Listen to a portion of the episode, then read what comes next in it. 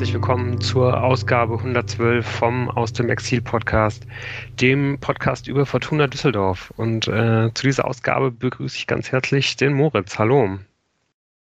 Abend. Und äh, ja, aus dem Rheinland äh, ist, ist er natürlich genauso zugeschaltet wie auch ich, der Lukas. Hallo an alle. Und ähm, ja, außerdem dabei haben wir den Tim. Tim, wo erreichen wir dich denn heute? Ja, einen schönen guten Abend äh, aus Pisa heute. Äh, und äh, ich hoffe, man hört nicht im Hintergrund, dass es hier etwas laut ja, man hört so ein bisschen den, den, den Tischkicker im Hintergrund. Okay. Hoffen wir, dass das nicht, äh, ja, nicht, äh, nicht allzu sehr stört in dieser Folge, aber wir wollten dich auf jeden Fall sehr, sehr gerne mit drin haben und ähm, ja, deswegen, deswegen machen wir das auf jeden Fall jetzt auch so. Äh, ich hoffe, das ist für alle Hörer okay. Warst du denn schon am, am, am schiefen Turm, Tim? Aber sicher, natürlich. Äh, kann man, kann man äh, mit Sicherheit auch, wer uns äh, auf Instagram folgt, hat das auch schon mitbekommen, dass ich da ja. Und es geht äh, äh, steil bergauf, äh, so wie von Pisa auch für unsere Fortuna. Das ja, heißt, du hast auch das Spiel an. sehen können. Ja, ich habe das Spiel sehen können und äh, ich bin äh, tatsächlich sehr begeistert.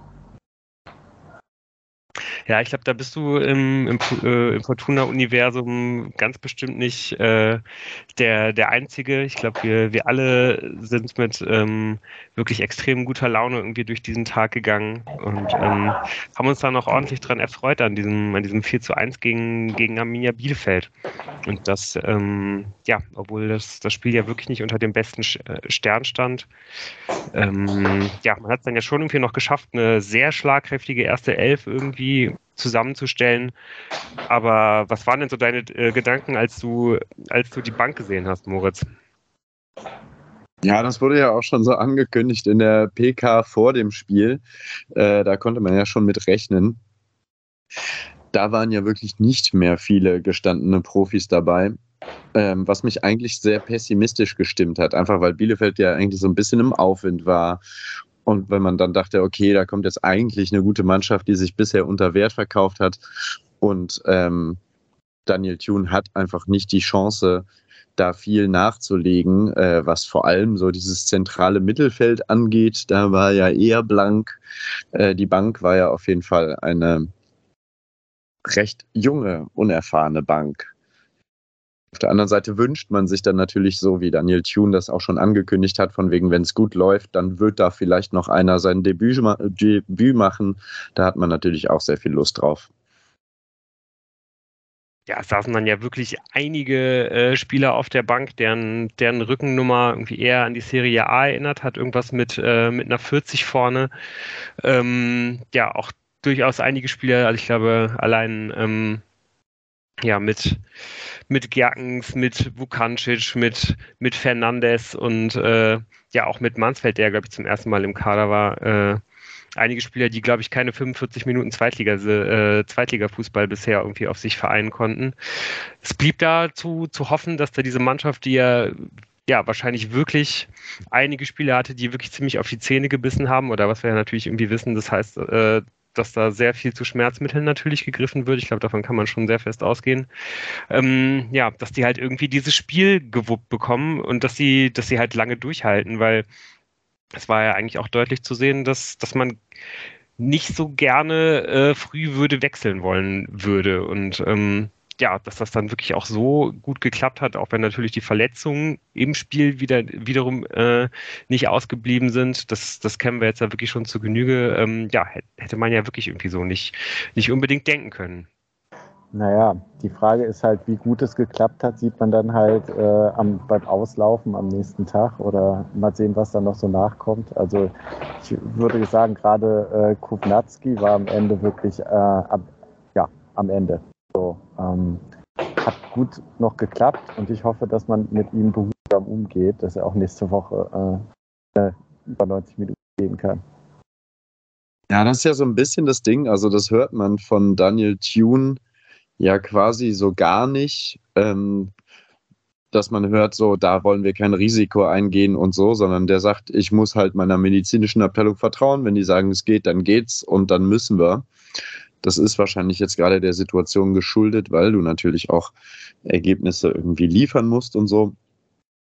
Aber ich hoffe das auch sehr, weil es ja zum Beispiel bei Ruven Hennings und ich glaube auch bei Gavory ja so ein bisschen schief gegangen ist. Die sind ja auch reingekommen, weil sie mussten, mehr oder weniger, und fehlen jetzt wieder. Also ich hoffe, hoffe, dass diese, dieses auf dem Zahnfleisch gehen nicht irgendwann ähm, zur Paradontose führt oder so. Ja, ich denke, das, äh, das hoffen wir alle, aber das ist natürlich irgendwie auch alles äh, ja, Zukunftsmusik und einen wirklichen Einblick haben wir da natürlich auch nicht und können da ähm, ja irgendwie nur mutmaßen. Ähm, ja, was wir aber sehen konnten, war, dass das Tune sich halt wieder für ähm, ja, das, dasselbe System entschieden hat wie, wie zuletzt, das, äh, mit dem die Fortuna ja dann auch oft gut aussah. Nachdem Sobotka ausfiel, rotierte dann Hendricks wieder rein äh, und war ähm, ja so ein bisschen der, der, der Stabilitätssechser, bisschen davor Out Tanaka und dann nochmal weiter davor in, in so einer Zehnerrolle äh, ja, oder, oder offensive Achter, aber ja, Schinte Appelkapp, ich weiß nicht, wie habt ihr es gesehen? War es für euch eher ein 4-2-3-1 oder war es für euch eher ein 4-3-3? Für mich war es ein 4-2-3-1. Ähm, wobei äh, tatsächlich ähm, vorne sehr variiert wurde. Also Schinter hat schon eher für mich den Zehner gegeben als ein Offensivmachter, aber äh, Kova, Emma, Klaus, die haben auch schon sehr viel ihre Positionen äh. Auch häufiger auf einer Linie dann kommen wir ja jetzt gleich zu. Das ist ja für mich auch so eine kleine Wiederentdeckung der Flügelpositionen war. Äh, deswegen ist das vielleicht alles in allem ein sehr hybrides äh, Ding und ob es dann 4-2-3-1 oder 4-3-3 ist, ist dann manchmal auch vielleicht schwer zu sagen. Und auch nicht so Was man ja auf jeden Fall sagen kann. Oder? Bitte? Und auch nicht so wichtig, solange es funktioniert. Genau.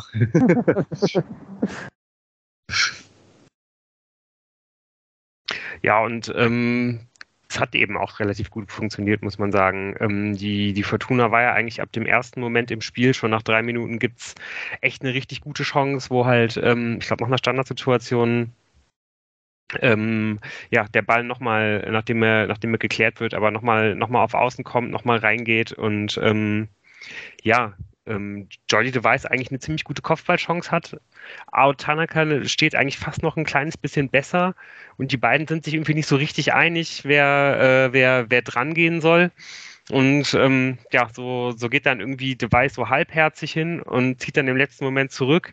Tanaka rechnet dann nicht mehr mit und dann ist, ist die Chance halt irgendwie vorbei. Das ist eigentlich schon eine richtig gute Chance, um da aus wenigen Metern ähm, einen kontrollierten Ball aufs Tor zu kommen, zu, zu bekommen. Aber ähm, ja, das steht eigentlich auch so ein bisschen symptomatisch, finde ich, dafür, wie es, dann auch eigentlich das weitere Spiel läuft, weil ähm, ja, die, die Fortuna ist eigentlich die ganze Zeit drückend überlegen und auch wenn es natürlich irgendwie am Ende 4 zu 1 heißt, ähm, finde ich, geht man eigentlich ja, vielleicht nicht. Also geht man zwar mit dem, also geht das Ergebnis am Ende in Ordnung, aber man hätte sich eigentlich noch viel mehr Chancen rausspielen können. Also ich fand, dafür, dass die Fortuna eigentlich so drückend überlegen war in dem Spiel, hat sie sich relativ wenig Chancen rausgespielt, vor allem in der ersten Halbzeit. Also vor allem wenig klare Chancen. Ja, also so. würde ich. Ja, Moritz? Ja, also würde ich ein bisschen widersprechen. Also ich meine, in der zweiten Halbzeit wurde es ja dann auch noch mehr.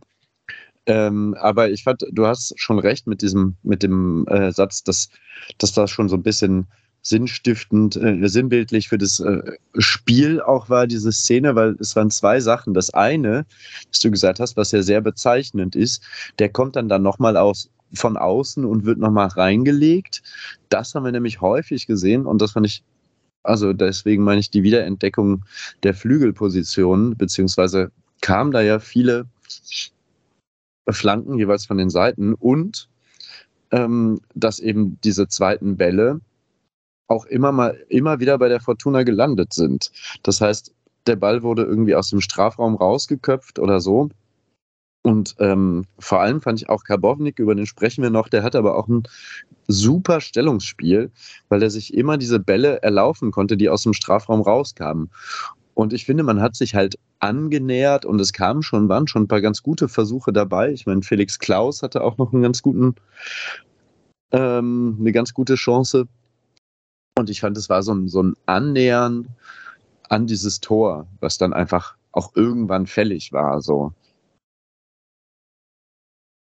Ja, du hast recht. Also, ähm, was man da, ich glaube, 15, 15 Minute war das ungefähr, diese, diese Chance von Klaus, dass man da schon sehen konnte, dass die Fortuna im Gegensatz zu ähm, ja, den Wochen vorher vor allen Dingen in, in puncto Kombination irgendwie auf einem ganz anderen Level war. Also da, da läuft der Ball auch über viele Stationen äh, von, der, von der linken Seite einmal komplett äh, bis zur, bis zur, äh, nee, Quatsch, Quatsch, von der rechten Seite einmal bis zur, ähm, bis zur linken Eckfahne eigentlich. Man macht da richtig viel Raumgewinn mit, kommt dann wieder in den Strafraum, wird auf Klaus gelegt, der mit dem Rücken zum Tor den Ball bekommt und dann ja, da so einen, einen schönen Drehschuss ansetzt, der halt knapp am Tor vorbeigeht.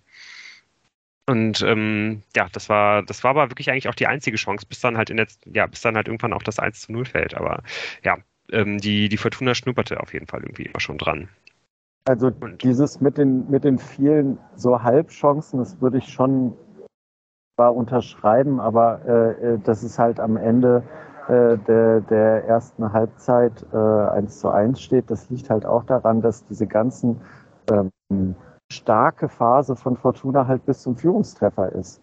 Also ähm, diese erste Halbzeit zerfällt ja schon nochmal in zwei Teile, die man irgendwie angucken muss und auch erklären muss, warum danach vielleicht einfach, weil man so viel am Anfang investiert hat, so nachlässt, weil ähm, bis zur 20. Minute hat man 5 zu 1 Torschüsse und dann kommen halt nur noch zwei Torschüsse hinzu in dieser Halbzeit, weil man nach dem äh, Führung auf jeden Fall federn lässt.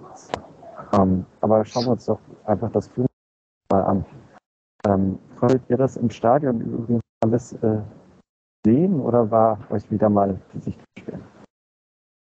Ja, das war zum Glück genau auf der richtigen Seite. Äh, also die äh, der ersten Halbzeit linke Düsseldorfer Angriffsseite lag halt direkt vor uns. Das heißt, das konnte man, konnte man perfekt sehen. Ähm, ja, auch wieder mal eine von diesen Situationen, wo die Fortuna es eigentlich ganz gut schafft, dadurch, dass man den, den Ball laufen lässt. Ähm, ja, und dann halt irgendwie so stückweise zu verlagern. Ähm, ja, Karbovnik auf, auf links, der wirklich äh, ja, sehr viel, sehr viel angeschoben hat. Ähm, ja, dass er, dass er da halt irgendwie richtig Platz bekommt, ganz in Ruhe zur, zur Halbfeldflanke ansetzen kann, invers halt mit seinem, mit seinem starken rechten Fuß. Und ähm, ja, die Bielefelder sind da echt so ein bisschen schläfrig. Äh, die, die Fortuna bekommt äh, ja einige Leute halt irgendwie zwischen, zwischen den Raum, zwischen Elfmeterpunkt und Fünf-Meter-Raum, die, die halt mit Tempo angelaufen kommen. Und der Ball geht dann eben genau auf Schinter Appelkamp, der, der halt völlig frei ist und das halt wirklich erstklassig macht, da irgendwie mit ähm, ja, was ist das? Das ist so eine Mischung aus Knöchel, Hacke und rechter Außenriss irgendwie. Äh, den, den Ball da halt irgendwie äh, technisch wirklich extrem anspruchsvoll irgendwie weiterverarbeitet und ähm, ja, dann, dann zum 1 zu 0 trifft. Und ja, man, man merkt ihm ja eigentlich auch jetzt schon, schon seit längerem eigentlich immer an, dass wenn, wenn er mal irgendwie trifft, dass ihm da eigentlich jedes Mal so eine, so eine kleine Last von den Schultern fällt. Es war, war sehr schön zu sehen. Generell sollte er ja im Laufe des Abends noch zu einer wahrhaftigen Gala-Vorstellung Vorstellung ansetzen. Ähm, und man könnte ja auch fast sagen, drei Tore sind nach einem ähnlichen Muster gefallen. Da kommen wir später vielleicht noch drauf.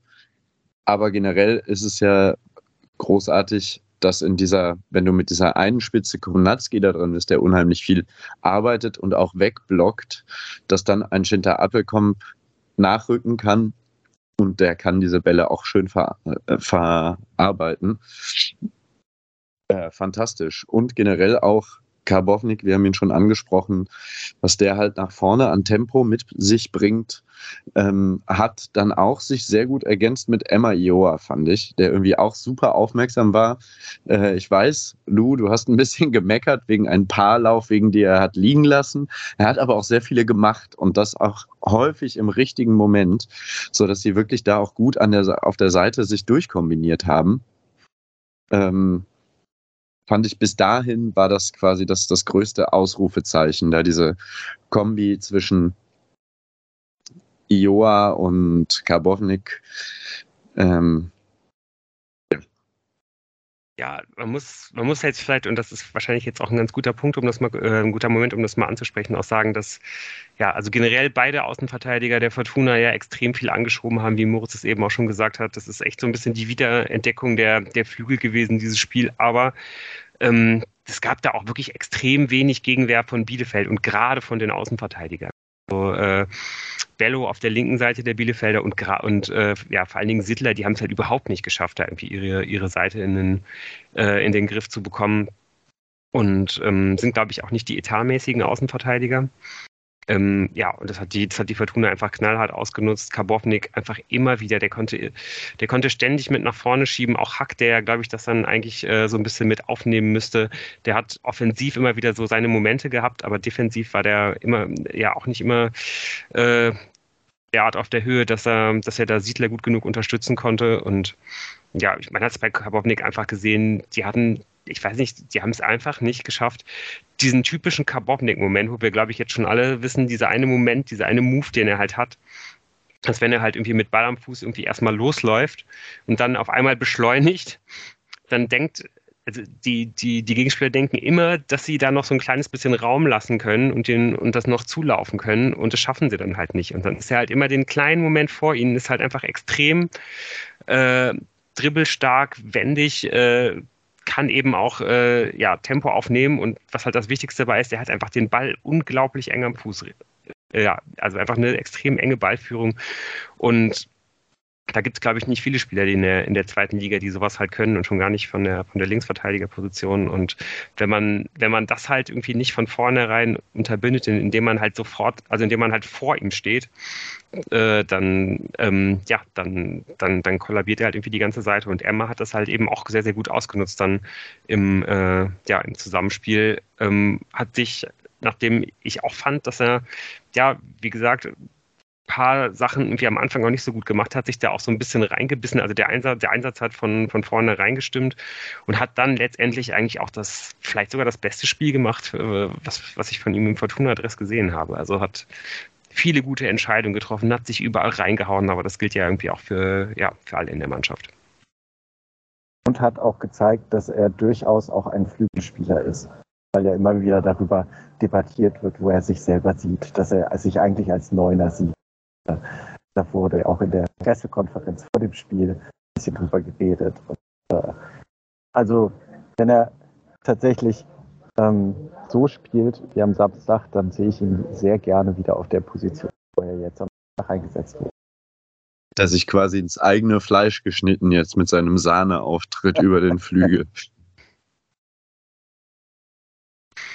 Ja, aber äh, ich glaube, ähm, ihm, ihm tut es generell schon mal ganz gut, sich mal, äh, ja, auch gerade, wo jetzt die Not im Sturm so groß ist, genau jetzt, äh, ja, sich da mal wieder anzumelden, das, äh, ja, das ist schon, ja, das, das, ist sowohl für ihn als auch für die Fortuna einfach unglaublich wichtig. Hm. Ja, Tim, du hast es, hast es eben schon, schon gesagt. Wir haben, das ist ja eigentlich auch so ein ähm, ja, ewig wiederkehrendes Thema bei uns wenn die Fortuna ein gutes Spiel macht, sobald irgendwelche äh, ja, Änderungen im, in, der, in der Statik des Spiels halt quasi dazukommen, verlässt sie halt irgendwie so, äh, ja, ein bisschen der Mut oder den, oder den eingeschlagenen Weg. Und genauso ist es jetzt auch wieder. Ein eigenes Tor sorgt dafür, dass man, dass man halt selber eigentlich ab dem Moment so ein bisschen den Faden verliert ich glaube, so ein bisschen erklären kann man das schon auch, dass man halt danach ganz bewusst irgendwie auch ähm, die, die, die Pressinglinie vielleicht um, um 10, 15 Meter weiter nach hinten zieht, einfach weil man gerade ja, glaube ich, wenn man schon weiß, dass man eigentlich so wenig und so spät wechseln möchte wie möglich, weil einfach so viele unerfahrene Leute auf der Bank sitzen, ähm, dass man da versucht, so ein bisschen den Kraftaufwand zu dosieren, kann ich gut verstehen, muss man wahrscheinlich auch so machen aber das sorgt halt eben dafür, dass, dass die Bielefelder, die einfach bisher überhaupt nicht stattgefunden haben, auch einfach ja, wenig Intensität äh, gebracht haben ins Spiel, was ja dann eigentlich oft so der Punkt ist, wie man, wie man halt irgendwie dann so eine, so eine etwas überlegene Mannschaft vielleicht irgendwie auch mal knacken kann. Ähm, ja, die, die, die werden dann auf einmal stärker. Auch wenn man sich gar nicht so richtig erklären kann, ähm, ja, warum denn eigentlich? Also ich finde ja, die werden stärker ist auch relativ. Also ich, ich gehe da voll mit, dass man irgendwie vielleicht bei so einem 1-0 sich erstmal denkt, gut, äh, wir haben die hier ziemlich unter Kontrolle und wie du schon sagst, äh, sparen auch vielleicht mal kurz ein paar Körner, weil das war sicherlich auch anstrengend, dieser äh, Power-Fußball quasi. Ähm, und Bielefeld hatte dann so ein bisschen mehr Ballbesitz und so, aber so wirklich was, ich meine, da sind dann was, ein, zwei Flanken durch, mal durchgerauscht irgendwie. Ähm, ähm, ich glaube nicht, dass Kastenmeier dann eine Parade zeigen doch, musste. Der, der, der, muss eine Ecke wegfausten. Ähm, ja, okay, eine Ecke wegfausten. Ja. Das meine ich nicht, sondern so einen direkten nee. Abschluss parieren. Nein, nein, also tatsächlich ist es auch so, dass bis zur Halbzeit ein Schuss aufs Tor kommt von Bielefeld. Zu dem kommen wir gleich. Trotzdem ist es so, dass äh, in dem Moment, in dem es zum Elfmeter kommt, ich sagen würde, dass dieser Elfmeter völlig aus dem Nichts kommt, sondern Bielefeld halt tatsächlich mehr vom Spiel oder von Fortuna mehr spielen gelassen wird, ohne dass sie wirklich zwingend werden. Aber es sind wirklich vor dem Elfmeter zum 1 zu 1 die letzten drei Aktionen, die ich mir notiert habe, sind alle ähm, von Bielefeld, auch wenn es nichts unglaublich äh, Gefährliches ist. Einmal muss Device klären und einmal halt diese Ecke. Aber es kommt wirklich nicht aus dem Nichts, ähm, dass äh, dann ein Elfmeter kommt, der auch einfach einer ist. Ja, ich bin mir da nicht so tausendprozentig sicher. Also, sicher. Ähm, ja, ich, ich hatte auf diese Diskussion gehofft. ja, und ich glaube, wir müssen sie auch führen. Also wenn, wenn äh, ich habe durchaus äh, auch gestern dann so ein bisschen quer gelesen durch Twitter und ähm, ja, ich glaube auch so im, im, im Stadion war man äh, ja da wahrscheinlich etwas besser informiert, wenn man näher dran war. Es war für uns halt genau auf der gegenüberliegenden Seite, deswegen war es schwer zu erkennen. Was für mich vor allen Dingen zu erkennen war, dass es einfach eine unglaublich dumme Aktion von, von, von Clara war, weil in dem Augenblick, wo ähm, Hack, der von, von zwei Fortunen attackiert wird, an, äh, an der linken Auslinie, Seitenauslinie, ähm, diesen wirklich extrem schönen Pass mit dem, mhm. mit dem Außenriss da in den, in den Lauf von Bielefelder spielt, äh, spielt. Ich weiß gerade äh, nicht genau, wer es ist. Ähm, ja, in dem Moment, wo dieser Pass halt unterwegs ist, sieht man eigentlich schon, dass, dass Clara auf jeden Fall ähm, den, den kurzen Weg insofern hat, dass er halt noch seinen, seinen Körper einmal komplett vor Spieler und, und Ball bekommt. Und dass es damit halt keinen geraden Weg für den, für den äh, Bielefelder im Vollsprint zum Tor gibt oder halt keinen geraden Abschluss gibt. Das heißt, er muss eigentlich nur stehen bleiben und hat es dann zumindest erstmal verteidigt. Und es ist eigentlich auch in dem Augenblick, wo der Ball halt unterwegs ist, klar, der Bielefelder wird versuchen, aus dieser Aktion einen Elfmeter zu machen. Das sieht man einfach aus der Dynamik so. Und dann ist der Ball halt noch eine Sekunde unterwegs, was eine lange Zeit ist.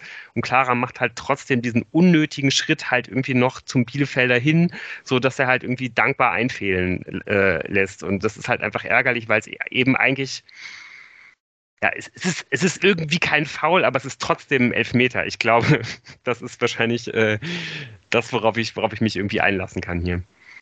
Ja, ich finde es immer ein bisschen schwierig. Äh, wenn man solche Bilder hin und her laufen lässt, kommt man da mal zu der einen, mal zu der anderen Antwort. Also ich denke, aus dieser Bewegung, in der er dort ist, mit aller Power, weil er mit, die Szene, das läuft, es geht ja alles so schnell, äh, äh, den Schritt vorher abzubremsen, ist vielleicht auch gar nicht so einfach, wie es im Moment erscheint. Aber definitiv ein Elfmeter, den man möglicherweise ähm, äh, vermeiden kann. Aber so wie es dann passiert, meine ich, ähm, ist es meiner Meinung nach vollkommen in Ordnung, da einen Elfmeter zu geben. Denke ich jetzt in der Nachbetrachtung dann auch, ähm, kann ich aber auch recht wohlwollend sagen, in diversen anderen, mit diversen anderen Ausgängen des Spiels wäre ich da sicherlich nochmal, würde ich da genauer hingucken. Ist mir aber relativ latte. Ich fand, natürlich hast du recht, Tim, das, das Tor kam nicht aus dem Nichts. Das kam aber auch nicht wie das 1 zu 0 der Fortuna als ein erlösendes, endlich geht er rein. So. Bielefeld hatte ein bisschen mehr vom Spiel, aber Fortuna hat da ja auch eigentlich ziemlich sicher gegengehalten und sich eben ein bisschen, meinetwegen vielleicht zu weit zurückgezogen. Ja, ich meine nur, es ist halt einfach so, äh, dass man, man einen Schritt rausgenommen hat, was okay ist, wenn wir nur zur zweiten Halbzeit kommen. Nach dem 2 zu 1 sah das äh, ganz anders aus. Das haben die direkt mit Druck auf das 3 zu 1 gespielt. Und das war halt nach dem 1 zu 0 nicht der Fall. Man hat halt dann lange keinen Abschluss mehr gehabt. Dann stand es plötzlich 1 zu 1, was natürlich völlig unverdient war. Da gehe ich mit. Aber äh, trotzdem halt nicht aus heiterem Himmel gefallen ist, weil es halt das Spiel ein bisschen mehr in Richtung Düsseldorfer Strafraum schon verlagert hatte. Ähm, den Elfmeter, ja, keine Ahnung. Ähm, an einem guten Tag kann man kann den vielleicht Kastenmeier sogar halten, aber ist auch ganz okay. Also ich wüsste gerne nochmal die Statistik, wie viele Elfmeter Kastenmeier halt in Folge nicht gehalten hat. Das ist auf jeden Fall zweistellig. Von daher, weil er eigentlich auch immer in der falschen Ecke ist, fand ich es erstmal ganz positiv, dass er mal die Ecke hatte. Ähm, vielleicht klappt es dann ja beim nächsten Mal, äh, dass da mal sogar irgendwie einen rausfischt. Das wäre wär irgendwie auch mal echt nicht schlecht. Ähm, ja, aber an ihm liegt es mir halt mit Sicherheit nicht, dass man, ja, dass man dann irgendwie mit diesem 1 zu 1 irgendwie in die Pause geht. Ähm, was ich ganz, ganz interessant finde, ist, dass eigentlich auch dann mit dem 1 zu 1 auch dieser, ähm, ja, dieser Sturm im Wasserglas, den, äh, den Bielefeld äh, da, da abfackelt nach der Düsseldorfer Führung. ähm, Ein Furz im Wasserglas. ja, dass das dann eigentlich auch schon wieder vorbei ist, nur die Fortuna schafft es dann irgendwie auch nicht so richtig, äh, die Initiative direkt wieder zu ergreifen, aber ist dann halt irgendwie auch so leicht überlegen, aber es passiert dann ehrlicherweise auch ähm, bis ja. auf diese, diese fiese Szene, wo ähm, Device und äh, ähm, Serra von Bielefeld mit den Köpfen so übel zusammenrauschen. Ähm, nicht mehr so viel. Also fand ich auch eh ziemlich krass, dass da beide weitergespielt haben. Also ich meine, es wurden letztendlich ähm, auch beide ausgewechselt in der zweiten Hälfte. Aber das sieht schon fies aus, ne? Irgendwie, Weiß kommt da so ein bisschen zu spät und es sieht ja fast so aus, als würde der da irgendwie ein rohes Ei äh, aufschlagen, so wie der halt mit seinem Kopf den, ja, letztendlich schlagen sie sich natürlich dann beide die Köpfe auf, haben beide dann irgendwie auch einen Cut. Aber das wow, fand, ich, fand ich richtig fies. Also, dass da nicht mehr passiert ist, kann man wahrscheinlich auch ziemlich glücklich sein. Ja, schöne Reaktion vom Düsseldorfer Publikum, äh, Serra nicht auszupfeifen oder ähnliches, sondern ihn, als er auf die Beine kam, äh, mit Applaus zu bedenken. Ich glaube, das läuft anderswo auch anders fand ich einen schönen Moment. Wollte ich jetzt noch ganz kurz dazu sagen. Wo wir jetzt gerade schon über, über Jordi Device reden, ich bin mir nicht zu 100% sicher, ob ich das nicht sogar im Podcast schon mal ange, angesprochen habe, aber es, es finde ich, es ist jetzt sogar noch deutlicher zu sehen. Ich habe echt noch mal einen Punkt äh, zu, zu Jordi Device und zwar, ich hatte eh schon das Gefühl, als diese Saison angefangen hat, dass er gefühlt fünf Kilo weniger Muskelmasse am, am Oberkörper hatte.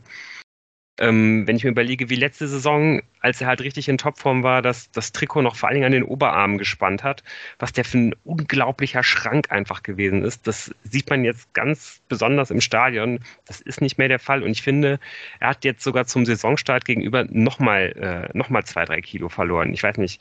Moritz, du, wir hatten da ja gestern schon drüber geredet, du, du, du hast mir dazu gestimmt, oder? Ja, also wie das mit den Trikots ist, wissen wir natürlich nicht, wie da jetzt von Ausrüster zu Ausrüster die äh, Ärm Ärmchen, Ärmelgrößen ausfallen. Aber also ich hatte das auch schon so ein bisschen im Hinterkopf und als du es dann gestern ansprachst, würde ich dir zustimmen, das ist eine gefühlte Wahrheit. Ähm, wir können es natürlich jetzt nicht bestätigen, aber ich finde auch, dass er etwas schmächtiger wirkt als noch damals. Man könnte noch hinzufügen. Vielleicht ist es aber auch eine Art Körpersprache, die eine andere war, als dem einfach alles gelungen ist ähm, und der die absolute Wand da war hinten. Und jetzt vielleicht doch ein bisschen einen holprigen Start hatte und naja, jetzt dann irgendwie mit Verletzungen und sowas. Und dass er vielleicht nicht die Sprichwört, also nicht die, es fehlt ihm vielleicht nicht die richtige, echte breite Brust, sondern nur die sprichwörtliche. Ja, das hätte man jetzt noch schöner formulieren können, aber ihr wisst, was ich meine. Also kurz gesagt, der soll mal mehr pumpen gehen. Ja, das, das will ich gar nicht unbedingt sagen. Also es ist eher so, dass, dass, ich, dass ich das halt interessant fand, weil ich das, weil ich schon finde, also ich weiß nicht, kannst du das vom, vom Fernseheindruck her bestätigen? Ähm, tatsächlich ist es ganz witzig, jetzt äh, wo du es sagst, ähm, bestätigt es irgendwie so ein Gefühl von der gesamten Körpersprache, aber ich hatte tatsächlich nie äh, darauf geachtet. Aber daran kann es tatsächlich liegen. Aber insgesamt äh, ist es eine Mischung, glaube ich, aus Körpermasse und Körpersprache. Also es ist immer noch nicht äh, der Power ausstrahlende, Selbstvertrauen ausstrahlende Jordi Device der letzten Saison. Aber ähm, das jetzt nur ähm, an der Körper Form liegt oder vielleicht auch am allgemeinen Selbstvertrauen momentan. Sei mal dahingestellt. Ja, also ich wollte auch gar nicht sagen, dass das irgendwie ähm, jetzt zum Beispiel darauf hindeuten könnte, dass er irgendwie äh, sich hat gehen lassen oder so. Also ich meine, er hat jetzt ja wirklich auch in letzter Zeit genug Verletzungen, wo man vielleicht nachvollziehen könnte, ähm, ja, dass, dass Doktoren einem dann ähm, eher zur Ruhe raten, auch an, an anderen Punkten. Das kann ich überhaupt nicht einschätzen. Also nicht nur auf dem Trainingsplatz, sondern auch nebenher. Ähm, außerdem ist er jetzt äh, 27, das ist halt irgendwie auch so ungefähr das Alter, man sagt ja immer so, ähm, ja, also ich habe so 27, 28 ist das Alter, wo man Athleten anfängt, davon abzuraten, ähm, richtig krass Gewichte zu stemmen in der, äh, in der Off-Season. Also ähm, ab da beginnt dann, glaube ich, das Verletzungsrisiko ähm, ja, so, so, so hoch zu werden, dass halt quasi der, der mögliche Nutzen davon, dass man eben nochmal mehr Muskelmasse aufbaut, ähm, ja, ähm, wird dann halt dadurch überstiegen. Das heißt, ähm, es kann natürlich einfach auch daran liegen, aber ich fand es irgendwie nur ganz interessant, weil, weil es so ein bisschen jetzt einherging damit, dass er ja einfach auch seitdem seine Form, seine Form sucht. Werden wir in den nächsten Wochen weiter beobachten. Ja, und wenn wir hier irgendwelche äh, äh, Queens Park Rangers Fans haben, äh, die uns aufmerksam hören und die da schon mal ähnliche äh, Auf- und Abs beobachtet haben, sehr gerne an uns schreiben. Absolut. Ja. ja, die zweite Halbzeit geht mit unverändertem Personal äh, los und es geht ja direkt Schlag auf Schlag. Also äh, tatsächlich nach wenigen Sekunden äh, kann dieses Spiel komplett auf den Kopf gestellt sein, weil Bielefeld äh, um ein Haar das 2 zu 1 ähm, erzielt. Ähm, da hatte ich so den Eindruck, da, da verschätzt sich auch äh, Karbovnik ein bisschen. Irgendwie hatte ich den Eindruck, Fortuna war diesen 20 Sekunden nach der Pause noch nicht so richtig auf dem Platz sortiert und mein Haar wäre da, äh, ich glaube, Jan Lukas, äh, heißt der Serra nicht irgendwie so ähnlich wie du mit Vornamen? Ja, ja, genau. Ich habe äh, Janni Lukas Serra. Äh, genau. Um dem, mein Haar. Dem fehlen da wirklich äh, fünf Zentimeter. Oder? Ja, ja, ja, ja. Äh, um äh, dann tatsächlich heute nochmal irgendwie äh, äh, neben dem Namen äh, aufzutauchen, weil ansonsten war, hat er ein sehr unauffälliges Spiel gemacht, aber in dem Moment das Spiel halt äh, ähm, ja, erstmal für Bielefeld in Front bringen.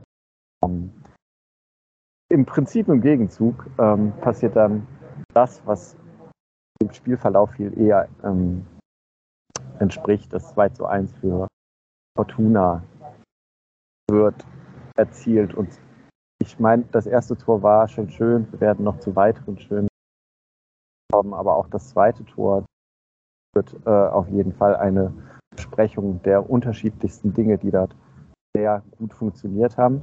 Geht los mit äh, dem wunderschönen Dribbling Emma Joa, der da in die Mitte zieht und ja, drei Spieler aussteigen lässt dann einen richtig, richtig schönen Pass äh, auf den gestarteten Peter Appelkamp noch spielen kann, nachdem er drei aussteigen lassen hat, der im Prinzip ohne ähm, den Ball anzustoppen äh, direkt die Flanke schlägt.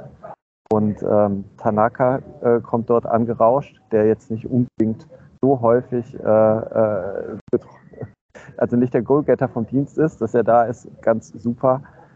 Und ja, okay, dann ist ein bisschen Glück dabei, dass der Ball dann auch Freisel äh, äh, ja, passiert, aber bis dahin ein wirklich herausragender Vortrag von Fortuna und äh, nach dem Spielverlauf absolut verdient.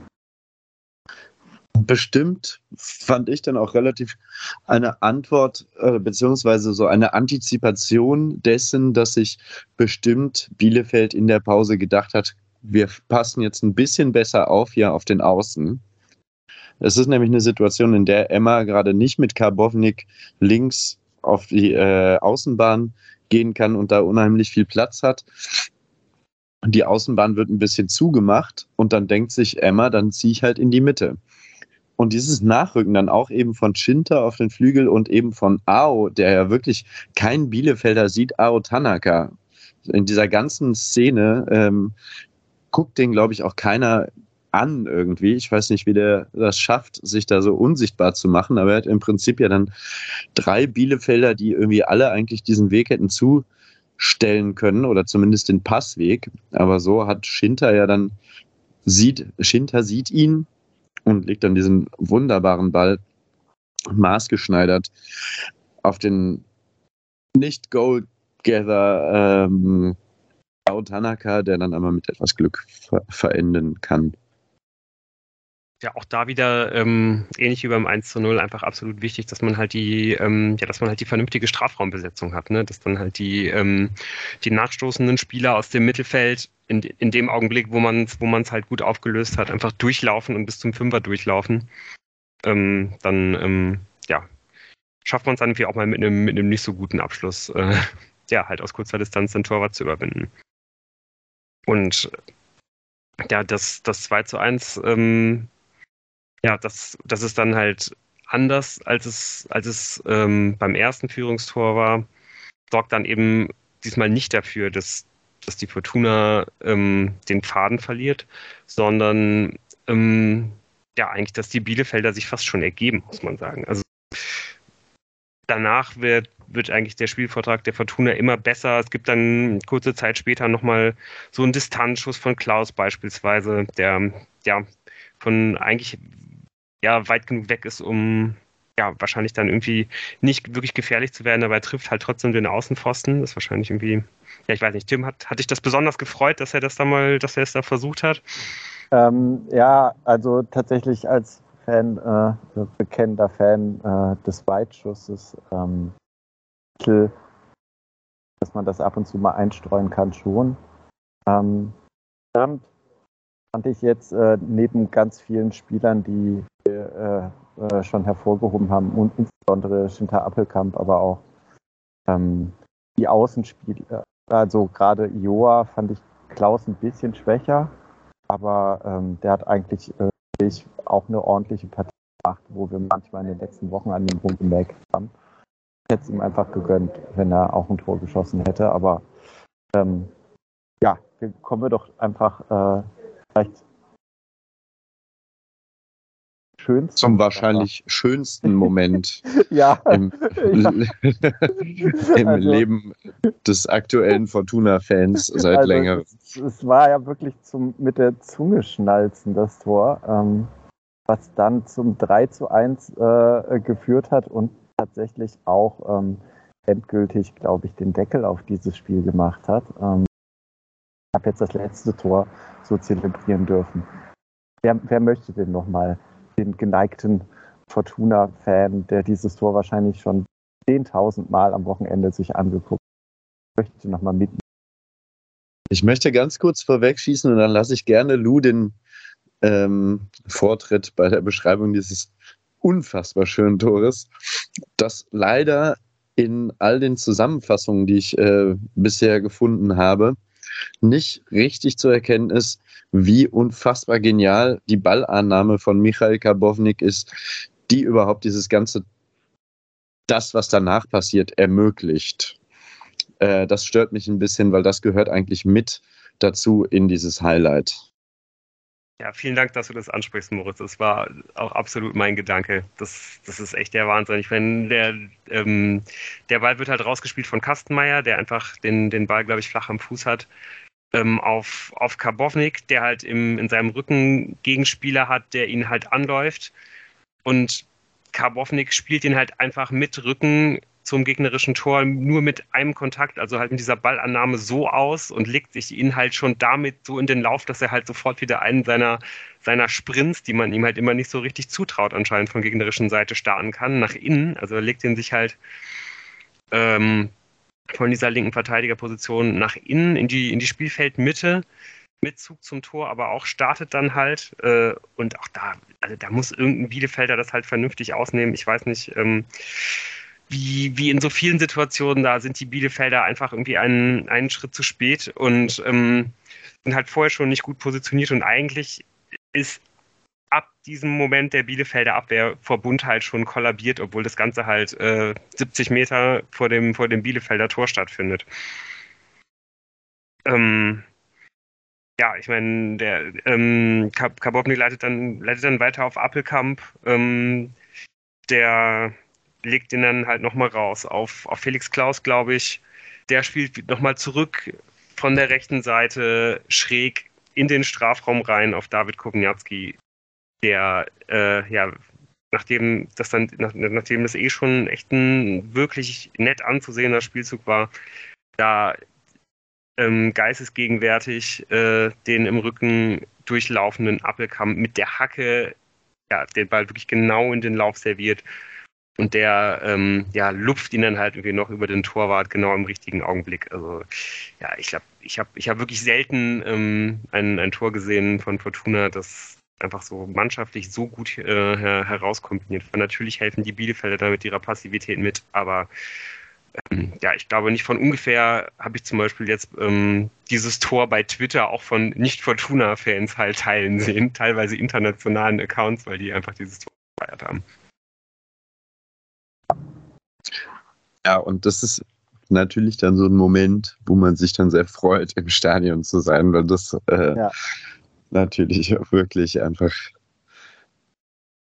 kann man einfach nicht gebührend ausreichend feiern, weil das sind so Sternstunden. Also einfach, es ist so beglückend.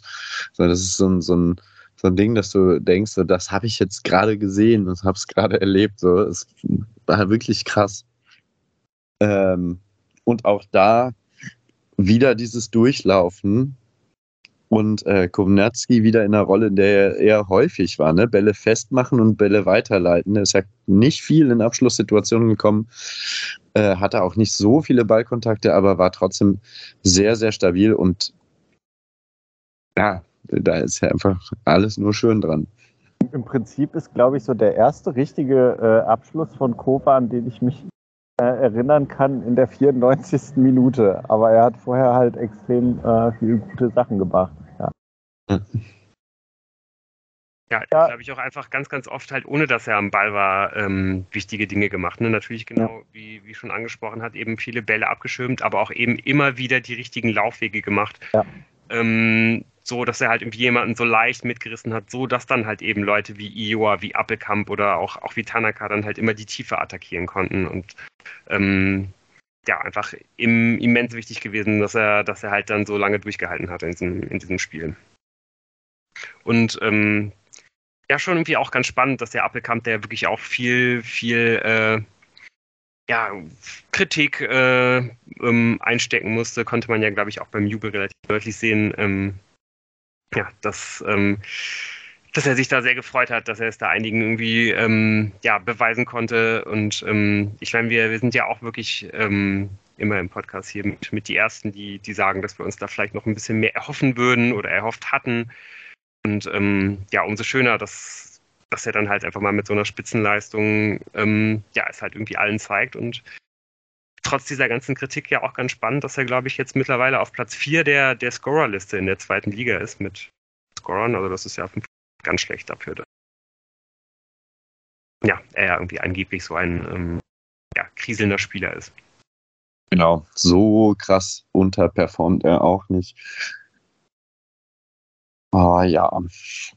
Ja, ich weiß nicht, ich habe noch so eine noch so eine kleine Frage an euch, ob euch das auch so gegangen ist, dass euch einige Spieler also dementsprechend aufgefallen sind, dass sie, obwohl Fortuna eigentlich am Anfang besser drin war, also eigentlich vom Anfang an überlegen war, dass sie trotzdem erst im Laufe des Spiels so ein bisschen sicherer und besser geworden sind. Bei, ähm, bei Clara war das der Fall, dass ich, dass der mir am Anfang noch ein bisschen wackelig erschien. Bei, bei Hendrix war das so, der hat ähm, sehr lange gebraucht. Also der hat, der hat, der, der hat, äh, ich finde, also jetzt so von den Laufwegen und her vieles richtig gemacht, aber bei dem sind sehr viele Bälle irgendwie abgerutscht oder versprungen. Und ja, bei, bei Device kann ich es irgendwie nur so halb sagen, dass er dann besser geworden ist, weil noch, noch bevor das 3 zu 1 fällt, ähm, ja, ist er ja schon ausgewechselt. Ich dachte in dem Augenblick erst, das wäre vielleicht noch eine, Nach, eine Nachwirkung von diesem fiesen Zusammenstoß mit, mit Serra. Aber ähm, ja, Fortuna hat jetzt also letztendlich ähm, ja nochmal gesagt, dass er sich wohl vor allen Dingen die Hüfte geprellt hat. Das wohl der Grund gewesen ist, warum er nicht weiterspielen konnte. Und ähm, ja, für ihn kam Tim Oberdorf der, der es, wenn man ehrlich ist, aufgrund der Leistung der, der letzten Woche ja auch absolut verdient hat, ähm, ja, wieder ein paar mehr Minuten zu sehen.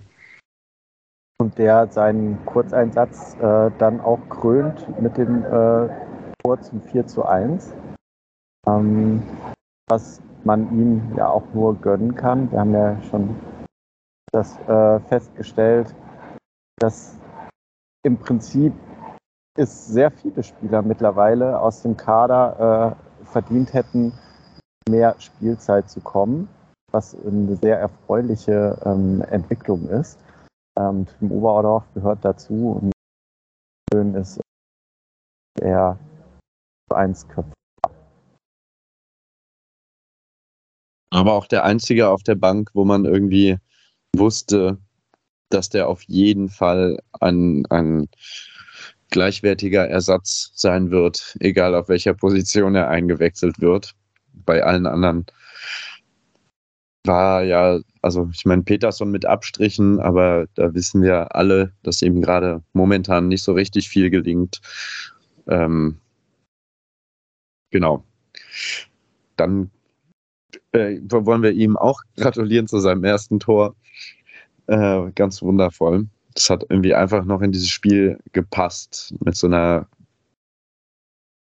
ein geiles Spiel, so mit geilen Torschützen und schönen Toren und dann macht Oberdorf noch seine Bude und dann darf der Nachwuchs noch ran. Aber auch da bei dem Tor muss man sagen, ne? also dass da jemand zentral vor dem Tor bei einer Ecke so zum Kopfball kommen kann, kann man sich auch wieder, glaube ich, als Bielefeld fragen, wie sowas möglich ist. Aber genau wie du sagst, äh, ja, ihm absolut zu gönnen, hat wirklich diesen Abend komplett rund gemacht. Oder diesen, ähm, ja, diesen Tag viel eher. Ähm, ja, und auch selbst bevor die jungen Leute, also die, äh, ähm, die von der zweiten mit der vier auf dem Rücken reinkommen, kann Fortuna ja auch, also kann kann ja, glaube ich, sogar äh, Tanaka nach diesem unfassbar, dieser super Vorarbeit von, von Klaus halt irgendwie noch das Tor machen. Also das, da, da habe ich mich fast, äh, fast so gefreut, wie, wie bei dem 3 zu 1 mit dieser Lässigkeit, wie aus dem rechten Halbraum Klaus diesen Ball No-Look äh, mäßig halt zu äh, Tanaka rüberschnickt und der dann halt irgendwie ganz knapp vorbeischießt. Und einfach unfassbar, dass das halt einfach trotz des Spielstandes einfach immer nur Fortuna diejenigen waren, die, ähm, die halt noch weiter angeschoben haben. Und ja, was dann, glaube ich, auch letztendlich Tune dazu ähm, gebracht hat, dann in den letzten Minuten ganz in Ruhe halt noch den, den einen oder anderen zu bringen, ja, der sicherlich vor dieser Saison nicht unbedingt damit gerechnet hat, besonders viele Zweitligaminuten zu sehen. Erstmal dann in der, in der 82. Minute kommt ähm, ja, Eli Fernandes Schneetun nochmal, der hat ja schon vor, vor zwei Wochen gegen, oder vor drei Wochen gegen Rostock gespielt. Ähm, ja, gerade erst 17, wirklich extrem spannender Spieler. Also ich finde es wirklich auch bemerkenswert, dass er jetzt beim, beim zweiten Kurzeinsatz wieder ziemlich gut ausgesehen hat und das, obwohl eigentlich immer gesagt wurde, er ist ein Achter, hat er jetzt einmal auf dem Flügel gespielt und gestern dann ähm, ja in der in der Appelkamp-Rolle direkt zentral hinter den Spitzen hat das auch extrem offensiv interpretiert. Also dafür, was man halt da gemacht hat, man stand natürlich schon auch sehr stabil, aber ist dann ja auch sofort äh, sofort gefährlich geworden, nachdem ähm, ja in der 86. dann Tanaka da diesen, diesen weiten Flugball in seinen, in seinen Lauf spielt, ist er einmal frei durch und ja, schießt dann ganz knapp vorbei. Und ja, kurze Zeit später kommen dann mit, ähm, mit Gerkens ein Spieler, der auch seinen zweiten, seinen zweiten Einsatz erst hat und mit Vukancic noch jemand, der sogar sein Debüt feiert. Die ja dann auch an Stabilität äh, da keine Abbrüche haben aufkommen lassen und so. Ne? Also es war ja, haben sich ja sehr gut eingefügt, auch wenn Neto vielleicht ein bisschen auffälliger war, aber er hatte ja auch ein bisschen mehr Spielzeit. Naja.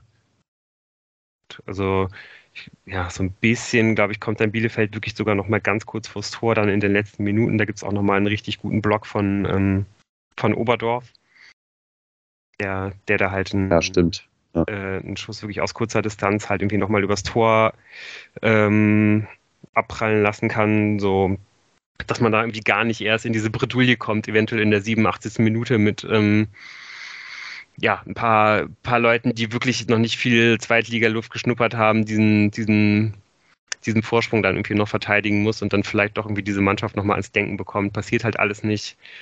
Ähm, ja, obwohl natürlich irgendwie alles sehr rund läuft, eine kleine Sache kann man vielleicht nochmal ansprechen. Ist schon auch interessant, dass halt äh, Kujuba 90 Minuten lang auf, dem, auf der Bank bleibt. Ne? Voll. Finde ich auch bemerkenswert zumindest, dass man. Ja, also kann man sich vorstellen, das ist wahrscheinlich einer der wenigen, die, ähm, ja, die halt irgendwie nicht komplett glücklich irgendwie aus diesem Abend rausgegangen sind. Ansonsten fand ich irgendwie auch dann die, die Art und Weise, wie die Mannschaft sich nochmal von den Fans verabschiedet hat, sehr schön zu sehen. Alle waren da auf dem Platz, äh, von, von Nana Ampoma bis Ginczek bis Hennings, äh, viele, viele Kinder und sonstige Verwandte anscheinend. Also das war, ähm, ja, also wirkte, wirkte wirklich wie ein Moment, wo, ja, wo irgendwie auch nochmal so ein kleines Band ges äh, geschlossen wird, irgendwie zwischen Verletzten, zwischen fitten, zwischen halbfitten Spielern und zwischen Fans. Ja. Ich würde noch abschließend sagen, die Fortuna hat großartig gespielt Absolut. Es haben sich so Sachen haben viel besser funktioniert. Noch, also Ansätze, die man vorher gesehen hat, lassen wir das HSV-Spiel raus, äh, was so auch die Kombinationen ausging. Ich fand die Laufwege sehr gut aufeinander abgestimmt und das Stellungsspiel generell auch gut. Also ich fand zwar ziemlich beeindruckend, wie viele Anspielstationen sich äh, in Räumen ergeben haben, die dann auch Platz gekriegt haben nach vorne. Man muss aber trotz allem auch sagen, Bielefeld hat da wirklich eine sehr seltsame Leistung auch abgeliefert, hat irgendwie so diffus das Zentrum dicht machen wollen, glaube ich. Ich habe es nicht so ganz verstanden. Ähm, und dafür dann die beiden armen Außenverteidiger, die ja nicht erste, erste äh, Wahl sind bei Bielefeld, irgendwie ziemlich alleine gelassen mit, mit Power-Fußball von Zimbo, den man auch nicht ganz vergessen sollte, der auch ein super Spiel gemacht hatte, ja. die meisten Ballberührungen im Spiel. Ähm, die Fortuna hat es sehr gut ausgenutzt, dass Bielefeld ihr so viel Platz gegeben hat, würde ich sagen. Ja, stimme ich, äh, stimme ich dir voll zu. Und auch gut, dass du, dass du Zimbo nochmal angesprochen hast. Ist hier echt ein bisschen zu kurz gekommen, ehrlicherweise. Der hat auch ohne halt komplett so ähm, ja diese diese offensichtlichen Szenen zu haben, wie Karbovnik sie hatte, ähm, trotzdem unglaublich viel richtig gemacht. Ist immer immer am richtigen Ort gewesen, immer die richtige Entscheidung getroffen und hat Feldern da auch echt zugesetzt. Ja, es gibt natürlich, und das müssen wir jetzt, glaube ich, doch auch noch ansprechen, einen, zumindest einen kleinen Erklärungsansatz dafür, was, was diese blutleere Leistung der Bielefelder halt irgendwie zumindest in Teilen bewirkt haben sollte. Ähm, hast du es gesehen, dass ähm, ja, Bielefeld, glaube ich, heute bekannt gegeben hat, dass, dass zwei Spieler an Corona erkrankt sind und dass es wohl einige weitere Verdachtsfälle im ähm, weiteren Kreis der Mannschaft und im Betreuerkreis gibt? Nee, das mit den Verdachtsfällen habe ich tatsächlich noch nicht gesehen.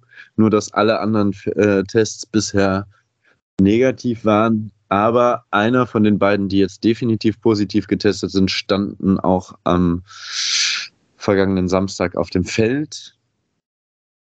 Und könnte dafür sorgen, also generell gute Besserung und so weiter. Es könnte aber auch dafür sorgen, dass meine Euphorie, die ich ähm, nach diesem Spiel empfunden habe, ob unserer witzigen Auswärtstour nach Darmstadt nächste Woche, äh, dass die auch ganz schnell wieder dahin ist, weil wenn jetzt noch zwei, drei Leute weiter ausfallen, wird es auch noch enger. Wollen wir es einfach um ihrer Gesundheit willen und um unserer Siegesserie, die man dann jetzt startet, willen ähm, hoffen, dass sich kein Fortune angesteckt hat und auch kein weiterer Bielefelder Spieler. Ja, absolut. Ähm, okay, du, du kündigst schon eine, eine Siegesserie an. Ähm, ich bin mir da ehrlich gesagt noch nicht ganz so sicher, aber ähm, ja, auf jeden Fall ist, glaube ich, eins äh, ziemlich sicher, nämlich dass, dass man ganz egal wie die Personallage sein wird, schon mit großer Vorfreude auf das Spiel am, am kommenden Samstag in Darmstadt blickt.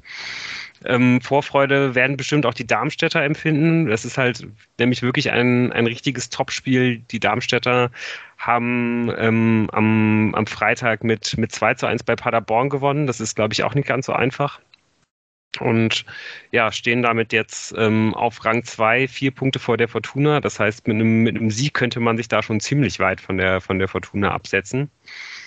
Und da ist man bestimmt jetzt auch gerade auch äh, durch die Art und Weise, wie dieser Sieg gegen, gegen Paderborn zustande kam. Man führte, man lag, glaube ich, nach vier Minuten 1-0 zurück. Äh, der Torwart hat nach sieben Minuten einen Elfmeter gehalten und dann hat man es gedreht. Ähm, ja, ich glaube, vor allem deswegen sollte da die Moral ziemlich durch die Decke gehen. Ähm, wirklich auch spannend zu sehen, dass man ähm, ja bei, bei Darmstadt mit, mit viel Kontinuität ähm, ja eigentlich genau da weitermacht, wo man letzte Saison aufgehört hat, auch wenn man ja den einen oder anderen Leistungsträger halt verloren hat. Ähm, ja, macht man aber eigentlich unter, unter Lieberknecht ja, trotzdem genauso weiter. Man, man ist eigentlich vielleicht sogar noch ein bisschen abgeklärter als in der, in der Vorsaison. Da gab es ähm, ja viele hohe Siege, aber auch immer mal wieder eine hohe Niederlage. Das hat man jetzt alles ein bisschen besser in den Griff bekommen, auch wenn man immer noch ähm, ja schon überraschend für diesen Kader auch äh, offensiv halt agiert. Allerdings heißt es jetzt nicht, dass man, dass man den absolut dominierenden Ballbesitzfußball spielt, sondern ich würde so ein bisschen sagen, man, man ist eigentlich die, in dem, was man tut, die absolut durchschnittliche Zweitligamannschaft, aber macht das halt alles auf einem, auf einem sehr hohen Level. Also bei, bei fast allen Metriken, bei, bei allen Daten ähm, Ballbesitz und Flanken und Läufe und intensive Läufe und all diese Dinge ist, ist, ist Darmstadt eigentlich fast überall im Mittelfeld oder sogar im unteren Mittelfeld.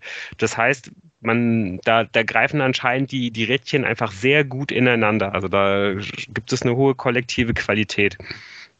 Ähm, das bedeutet eben auch, ähm, dass man, dass man halt nicht besonders hoch attackiert, sondern das relativ spät macht im, im Mittelfeld. Dann allerdings hat man ähm, ja eine sehr hohe Qualität im, im, im Umschalten. Ähm, die, die, die Außenverteidiger im 3-4-1-2-System rücken dann meistens auch beide direkt mit auf. Dazu ähm, ja, der Zehner und ähm, einer der beiden Sechser.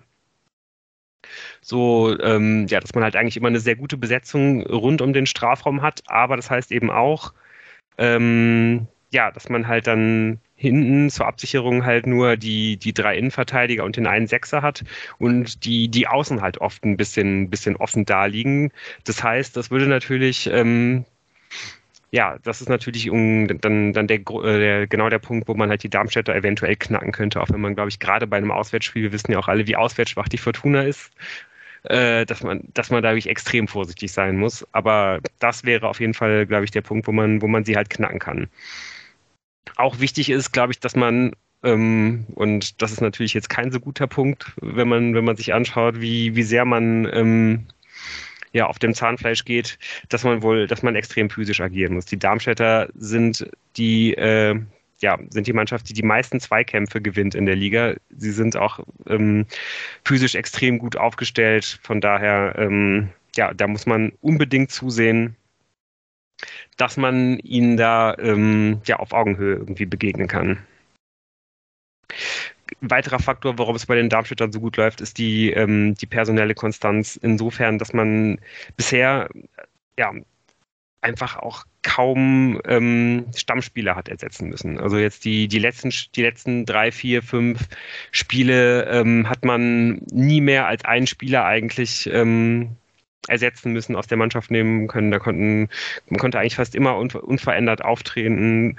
Und ja, dass, dass das ungemeine hilft, das ist uns, glaube ich, allen klar. Dazu auch ganz spannend, dass man jetzt die letzten Spiele immer und das, das spiegelt auch der gesamte Kader wieder, aber jetzt speziell die letzten Spieler, dass man halt elf Spieler hat, die, ähm, die einen deutschen Pass haben. Also dass, dass die spielen. Zwei dieser Spieler äh, kommen, glaube ich, aus Hamburg, haben aber auch einen ghanaischen Pass. Ähm, und auf die sollte man jeweils auch besonders achten. Das ist einmal in der Innenverteidigung Patrick Pfeiffer, der ähm, hatte seinen Durchbruch schon letzte Saison, junger Spieler, hat jetzt auch für die ghanaische Nationalmannschaft debütiert. Ähm, die Saison noch nicht so stark wie bisher, hat jetzt auch gegen Paderborn zwei, drei Schnitzer drin gehabt, aber vom Potenzial äh, ein richtig guter. Und ähm, der andere ist ja eigentlich der überragende Spieler der, der zweiten Liga. Die Saison war eigentlich auch nicht ganz so zu erwarten, glaube ich. Ähm, letztes Jahr eher noch so ein, so ein durchschnittlicher Mitläufer bei den Darmstädtern gewesen. Das ist Braden Manu der den, den Abgang von Pfeiffer, der zusammen mit, mit Tietz letztes Jahr dieses überragende Sturmduo gebildet hat, der ist jetzt bei Stuttgart, Pfeiffer, ähm, ja, den hat er ersetzen können, auch wenn es ein komplett anderer Spielertyp ist. Klein, äh, dribbelstark und, und schnell, hat sich jetzt aber trotzdem auf der, auf der Stürmerposition da festgespielt, ähm, hat die, ähm, ja, die beste Kicker-Durchschnittsnote ähm, aller, aller Feldspieler. Und ähm, ja, vor dem, vor dem ist wirklich absolute Vorsicht geboten. Was man, ja, zwei Spieler würde ich ansonsten ähm, noch kurz nennen. Philipp Tietz natürlich, der, der Sturmpartner, hat auch schon wieder fünfmal getroffen.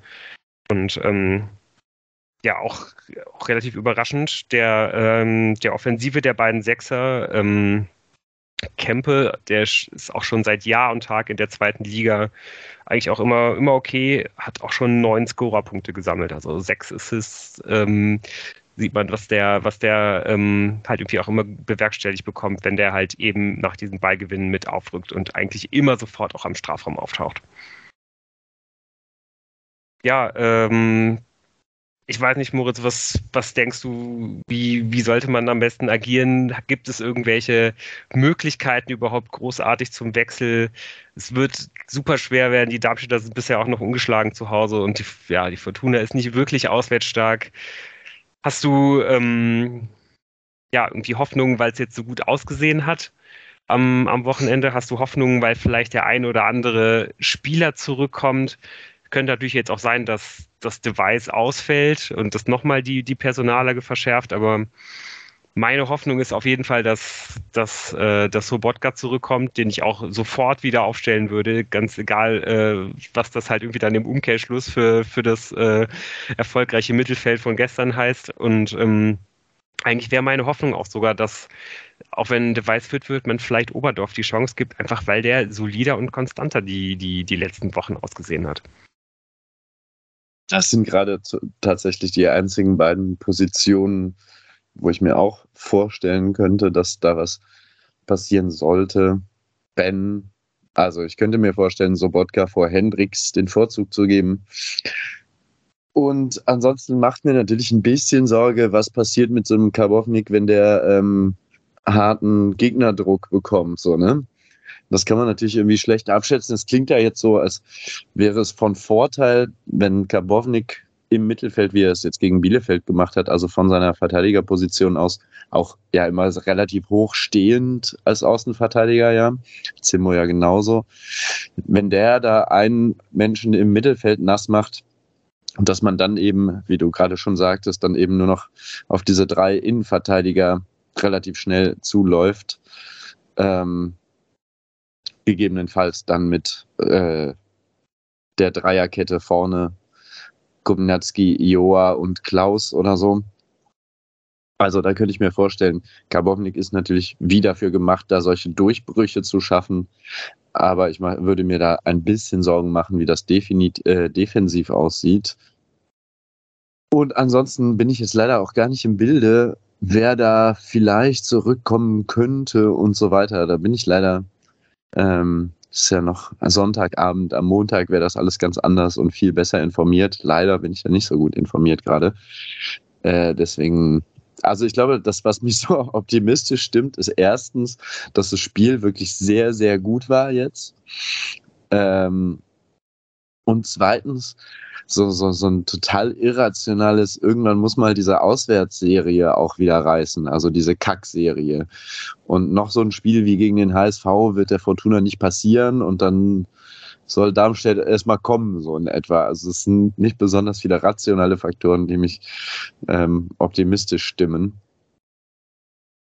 Aber ja, so, ich weiß nicht, wer zurückkommen könnte oder so. Ich glaube, es ist auch genau heute halt irgendwie auch nicht so besonders abzusehen. Das wird sich jetzt irgendwie auch im Laufe der, der, der Tage halt irgendwie ergeben. Genau wie du teile ich auch die Sorge, dass halt der, der, der offensive Schlüsselspieler vom, äh, vom Samstag, Karbovnik, dass der jetzt bei einem Auswärtsspiel bei, bei einer so viel besseren Mannschaft unter extreme Probleme kommen könnte. Genau wie, ja, genau in dieser Chance eigentlich, die, die Bielefeld halt äh, nach, nach zehn Sekunden in der zweiten Halbzeit hat, wo man einfach mit einem hohen Ball ähm, auf ihn auf ihn geht und da ein oder ich glaube sogar zwei physisch starke Spieler hinschickt, so dass er so dass er halt den Ball nicht sofort verteidigen kann, der halt einmal prallt so und genau das ist auch die Spielweise, die Darmstadt immer geht. Wenn man da einen Philipp Tietz hinschickt, der schafft es da auf jeden Fall, äh, wenn man da, wenn man mit einem hohen Ball auf Karbovnik agiert, diesen Ball dann halt irgendwie zu behaupten und ähm, ja, der, der behauptet dann diesen Ball, legt ihn dann halt irgendwie ab auf einen dieser, dieser vielen nachrückenden Spieler und dann, dann ist Fortuna ein großes Problem. Ich hoffe, ich hoffe, dass, ähm, ja, dass, dass die Darmstädter das äh, nicht so häufig hinbekommen. Das wird viel auch damit zusammenhängen, dass man ähm, ja halt diesen offenen Ball dann halt irgendwie schon direkt verteidigt, hoffentlich. So dass halt ähm, ähm, ist jetzt gar nicht so Fall anvisiert worden, äh, an, anvisiert werden kann, aber ja, man wird es bestimmt nicht zu 100% abstellen können.